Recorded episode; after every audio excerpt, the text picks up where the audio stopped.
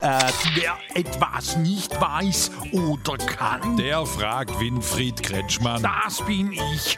Was hast du wieder Strobelix? Hier will mal lernen aus Schulantime, will wissen, was du da zu diesem linken Vorschlag sagst. Welcher linke Vorschlag? Dass man Schulnoten und Hausaufgaben abschafft. Oh, das wäre aus Lehrersicht eine tolle Sache. Wieso? Nie mehr arbeiten, korrigieren oder vorbereiten, nie mehr Hausaufgaben überprüfen. Paradiesisch. Ja, aber wie macht man denn dann einen Schulabschluss, wenn man keine Daten hat? Hab mit links. Wer nimmt denn dann solche Leute später im Beruf? Ah, Die Politik zum Beispiel.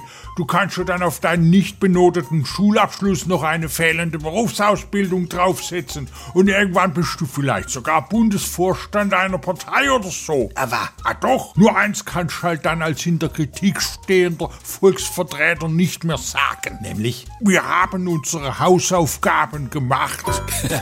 Fragen Sie ruhig. Er antwortet ruhig.